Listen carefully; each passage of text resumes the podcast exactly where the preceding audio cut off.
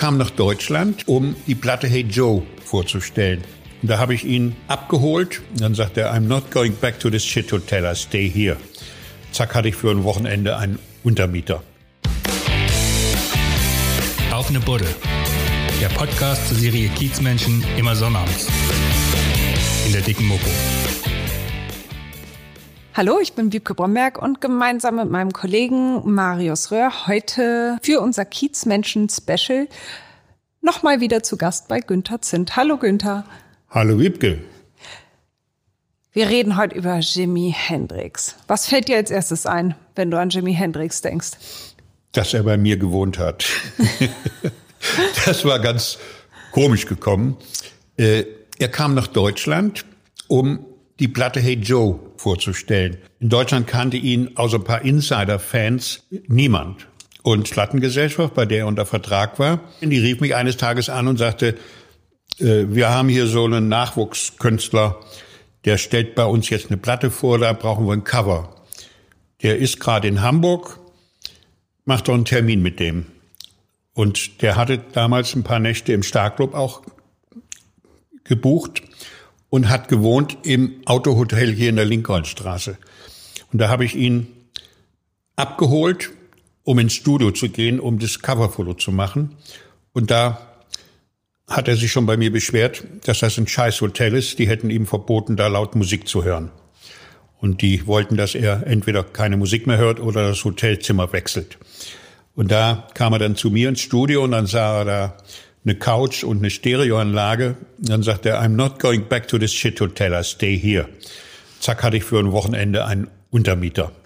Und dann bin ich mit ihm noch zur Alster gegangen, nicht nur mit ihm alleine, sondern auch mit Mitch und mit äh, dem Bassisten.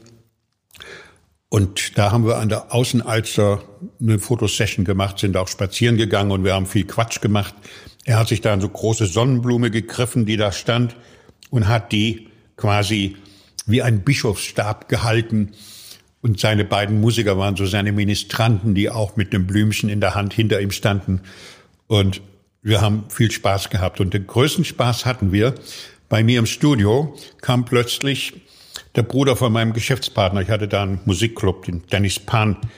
Äh, und Fabio, sein Bruder, hatte eine Freundin, die hieß Colette. Und die beide kamen zufällig ins Studio, als ich gerade mit Jimmy da zugange war. Und Jimmy war damals überhaupt nicht hier bekannt und keine Größe. Und der Jimmy hatte aber irgendwie ein Auge auf Colette geworfen. Und dann sagte er immer Cutlet zu ihr. Cutlet? Und dann habe ich Cutlet. er konnte Colette wohl nicht aussprechen. Und da habe ich zu ihm gesagt, Jimmy, Cutlet is something to eat. This is Colette. Und dann sagt er, I would love to eat her. Und dann habe ich gesagt, ja, frag sie doch. Und dann hat er gefragt, ob er sie essen darf. Dann hat sie das lustig gefunden und hat sich auf den Tisch geschmissen. Und dann Ach, das Foto kenne ich. Gibt ja. so ein blödes Foto, mhm. wie sie da mit Messer und Gabel an ihr rumsäbeln und äh, sau dumm per Zufall ist das so. Ich habe natürlich ein paar Mal auf den Auslöser gedrückt, äh, obwohl das absolut albern war. Und dann hatte ich damals noch meine Fotos über eine Agentur verkauft, über Frau Schapowalow. Und die äh, hat das an die Bildzeitung gegeben. Und die nächste Tag erschien die Bildzeitung mit diesem Foto mit einem saublöden Text. Jimmy liebt Musik und junge Mädchen. Und naja, so ganz üblicher Blindzeitungstext. Mhm. Aber äh, Jimmy hat nichts anbrennen lassen. Ich weiß es daher. Er hat nämlich dann auch von einer Frau, der er ein Autogramm hier auf den Brustansatz geschrieben hat. Von der hat er sich die Telefonnummer geben lassen. Und sein Manager hat ein paar Tage später bei der angerufen und hat gesagt, Jimmy würde sie gerne ein paar Tage in London einladen. Da ist er gerade im Studio und macht Aufnahmen. Ah, und er möchte, dass sie die Aufnahmen anhört. Und dann ist sie hingeflogen. Die haben ihren Flugticket da am Flughafen in Fußbüttel hinterlegt. Und dann hat sie ein paar Tage mit ihm verbracht. Ich okay. weiß auch nicht, was da passiert ist, aber nee? Ist ihr Geheimnis. Wie war das, als der bei dir gewohnt hat? Wie viele Tage war das? Der war nur ein Wochenende, zwei, zwei Nächte hat er da geschlafen. Mhm. Und äh, dann. Aber äh, alleine, du hast nicht da Nee, alleine. Geschlafen. Die Band ist weiter im Hotel geblieben. Mhm. Und er war alleine da und äh, ich fand ihn auch ein netter Kumpel. Also mit, mit dem habe ich so geredet wie mit allen Leuten, die da im Startclub verkehrten. Mhm. Das kann man heute den Leuten, weil das ja so Stars wurden. Ich hätte ja nie geahnt, dass ich da heute noch, dass die Leute heute noch von dem reden, dass das eine Art von Gott geworden ist. Ich habe ihn zuletzt fotografiert äh, 1970 in, auf Fehmarn bei dem Love and Peace Festival, was ja. die USE veranstaltet hat. Also finanziert hat sie das. Beate Use, ne? Beate Use, Wie kam ja, das dazu, dass die auf Fehmarn ein Festival finanziert hat? Ja, das war so. Ihr Sohn Uli, der wollte unbedingt mal Jimi Hendrix sehen. Und da hat sie bei diesen Festivalveranstaltern angerufen und hat gesagt, könnt ihr nicht Jimi Hendrix engagieren?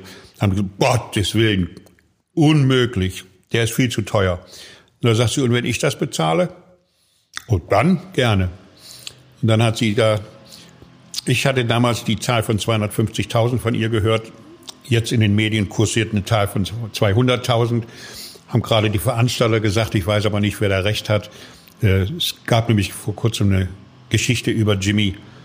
Und da wurden die beiden Veranstalter, die das Festival organisiert haben, dann aber stiften gehen mussten, weil das ganze Festival aus dem Ruder lief und weil da die Ordner, die Rocker für Ordnung gesorgt haben auf ihre Art und Weise. Die haben ja, da ein paar Stände abgefackelt und ja, die haben da wie die Axt im Walde reagiert, weil sie waren mit irgendwas nicht zufrieden. Und darüber habe ich auch ein Büchlein gemacht, was längst vergriffen ist. Das heißt, der Sturm auf Fehmarn. Und da hat der Thorsten Schmidt, mit dem ich das Buch zusammen gemacht habe, die Rocker wieder aufgetrieben. Das Buch ist nur auch schon 20 Jahre alt. Und hat die nochmal interviewt zu damals, wie das war. Da haben die noch mit großem Stolz erzählt, was sie da alles zerlegt haben und was sie da zertrümmert haben und dass sie an einer Tankstelle, wo der Tankwart ihnen blöd kam, äh, eine Zapfsäule kaputt gehauen haben. Und da waren sie noch ganz stolz drauf. Immerhin, das waren da schon. Nach so vielen Jahren. Ja, ja, nach mhm. fast 30 Jahren war die noch stolz auf ihre Missetaten von damals. Dann haben sie ja vielleicht sonst in ihrem Leben nicht so viel erreicht, wenn man naja, da noch gut, stolz die, drauf ist. Wir wissen ja, wie die Hells Angels drauf sind. naja, da sage ich jetzt nichts zu. Das Aber sind bekennende böse Buben. Auf dem Festival hast du Jimi Hendrix das letzte Mal gesehen. Habt ihr euch da auch gesprochen? Nee, gar nicht. Das war großes Missverständnis. Er war in seinem Wohnwagen, den sie für ihn gemietet hatten, und hatte Angst gehabt, rauszukommen. Deswegen hat das Konzert sich lange Zeit verzögert, weil die Rocker vor seiner Tür standen. Und auf der Isle of Wight, glaube ich, war das ein paar Wochen vorher, da gab es bei einem Rolling Stones Konzert eine böse Schlägerei mit, genau mit den Securities, mit den Rockern.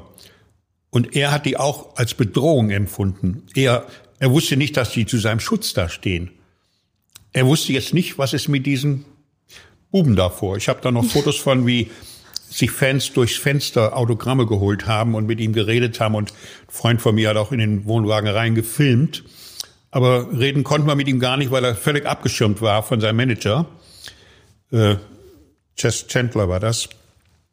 Und er ist dann nur auf die Bühne gegangen, hat da ein beachtenswertes Konzert noch hingelegt und das Ganze war Sturm und Regen die ganze Zeit und nur während seinem Auftritt kam kurz die Sonne durch. Hm. Das war ganz irre und ich bin auf der Bühne mit ihm oben gewesen und kurz vor seinem Auftritt haben sich da ein paar Mädels halbnackig gemacht und haben da einen Tanz hingelegt. Ganz lustig. Also ihr habt euch nicht mehr gesprochen, gar nichts. Er ist ja kurz nee. darauf verstorben, ne? Der ist äh, zehn Tage später im Hotel erstickt. Hatte wohl, er hat viel gekifft, hat es mit den Drogen, war er ganz gut Freund und dann noch Alkohol dazu. Und dann ist er, so wie das seine Freundin dann erzählt, hat sie ihn gefunden, er war an seinem Erbrochenen erstickt. Hm. Als er bei dir gewohnt hat, ja. diese zwei Tage, wie oft habt ihr euch danach noch gesehen?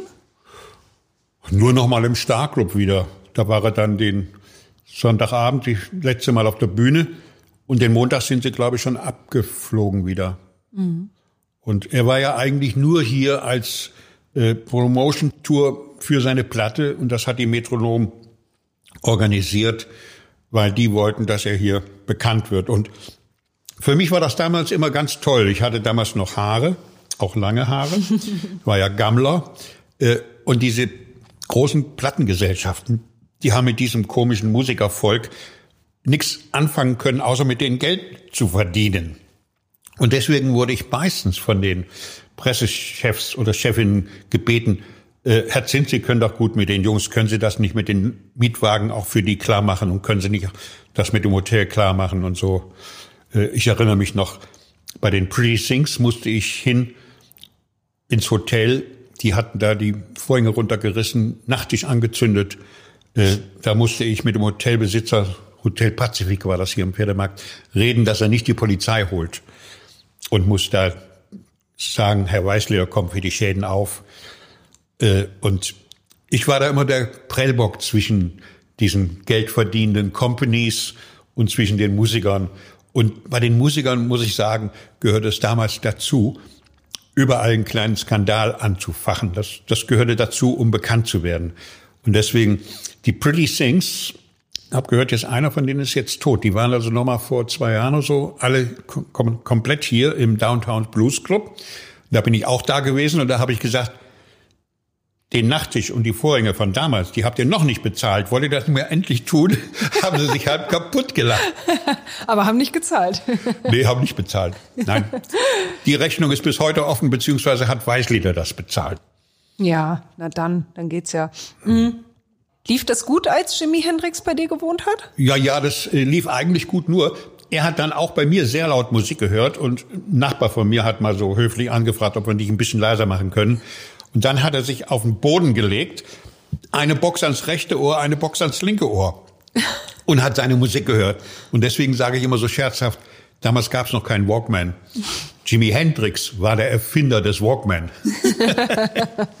ja, sehr schön, aber bestimmt auch nicht besonders gut für seine Ohren. Mhm. Nee, aber ansonsten äh, war er ein ganz normaler Kumpel und netter Kerl der überhaupt keine Starallüren hatte. Ich weiß auch noch, die Pressekonferenz habe ich natürlich in dem Lokal, an dem ich beteiligt war, in dem Dennis Pan Club, gemacht. Und dann stellte ein Hamburger Journalist eine so blöde Frage, äh, Herr Hendricks, was machen Sie denn jetzt mit dem vielen Geld, was Sie verdienen? Da guckte er nach links zu Chess Chandler, der da saß, und sagte, do we make money? das war ihm völlig schnuppe und egal. Er hatte von Geld überhaupt nichts. Hotel war bezahlt, Flug war bezahlt, er kriegte alles gemacht vom Manager. Äh, und er hatte bestimmt auch immer ein paar Dollar oder D-Mark in der Hosentasche als, aber Geld war für ihn überhaupt gar keine Größe. Und das hat man ja leider bitter erfahren müssen, dass der Chess Chandler ihm seine gesamten Tantiemen abgeschöpft hat. Dann hat der Vater von Jimmy nach Jimmys Tod äh, geklagt und hat Recht bekommen. Und sein Vater wurde ein paar Jahre vor seinem Tod noch Millionär weil er dann doch tatsächlich die Tantiemen, auch die GEMA-Einnahmen hier von Jimmy bekommen hat. Ja. Hast du damals schon realisiert, was für einen einmaligen Sound Jimi Hendrix hatte? Auch, der Sound war schon ganz irre und das war der Wahnsinn. Der brauchte nur die Klampe zu nehmen und einen Akkord zu streichen mit dieser Rückkopplung, was er immer so mit diesen Marshall-Verstärkern gemacht hat. Man wusste, das ist Jimi Hendrix. Dann hat er die amerikanische Nationalhymne schon zwei Jahre vor Woodstock im Starclub vor verhohnepippelt, indem er Düsenjägergeheul und Maschinengewehrgeknatter aus der Gitarre rausgeholt hat, mit den Zähnen, mit der Zunge und auf dem Rücken. Das Titelbild jetzt von meiner Broschüre ist er vom Rücken fotografiert und man kennt ihn sofort. Mhm. Und äh, also ich sag, die Leute, die das damals miterlebt haben, wenn ich da manche noch heute von treffe, die sagen, sie kriegen heute noch eine Gänsehaut, wenn sie an dieses Konzert denken. Das war so ein außergewöhnlich irrsinniger Sound, den der mit so einfachen Mitteln, mit so Rückkopplungen und also was er da gemacht hat, das war im Grunde genommen Bühnenshow, die aber auch richtig gute Musik war. Also wenn man sah, wie der mit der Zunge Gitarre spielte oder auf dem Rücken, da denkt man, da kann doch keine richtige Musik bei rauskommen. Im Gegenteil, da kam geniale Musik trotz der Clownereien oder als was er das gesehen hat. Das waren seine speziellen Bühneneinlagen. Dafür war er bekannt. Er hat ja mal sogar eine Gitarre zum Brennen gebracht. Ja? Ja, irgendwann hat ja, er mal so ein, so ein, das war wahrscheinlich ein Show-Effekt. Mhm. Wahrscheinlich haben sie das extra für die, es gibt davon ein paar Filmaufnahmen und Fotos. Aber das ja. war in Amerika. Hast du ein Lieblingsfoto? Ist das Hendrix oder sind das die Beatles, gerade von den Stars? Mein Lieblingsfoto ist eigentlich das von John Lennon auf der Pressekonferenz hier, wo er so gelangweilt war und schon mitten in die Pressekonferenz so quasi eingeschlafen ist. Da habe ich so ein seliges Lächeln auf seinem Gesicht und er stützt sich so in seine Faust. Habe ich auch in meinem Buch drin, muss ich hier liegen haben, äh, John Lennon in Deutschland, da muss das drin sein, das Foto. Mhm. Aber ein anderes Foto, wo ich ganz stolz drauf bin, das sind die vier Köpfe der Beatles, so eine Nase hinter der anderen, ganz dicht gedrängt. Das war mein erstes, äh, glaube das war 300 Millimeter Objektiv von meiner Canon. Da wollte ich die mal ganz komprimiert zusammenziehen und habe die so von der Seite fotografiert, dass die vier Köpfe quasi auseinander rauswachsen. Und das Foto liebe ich auch. Mhm, das kenne ich, das Bild. Lieber Günther, ich danke dir für das Gespräch.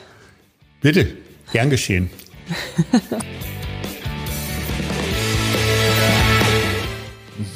noch einmal Werbung in eigener Sache.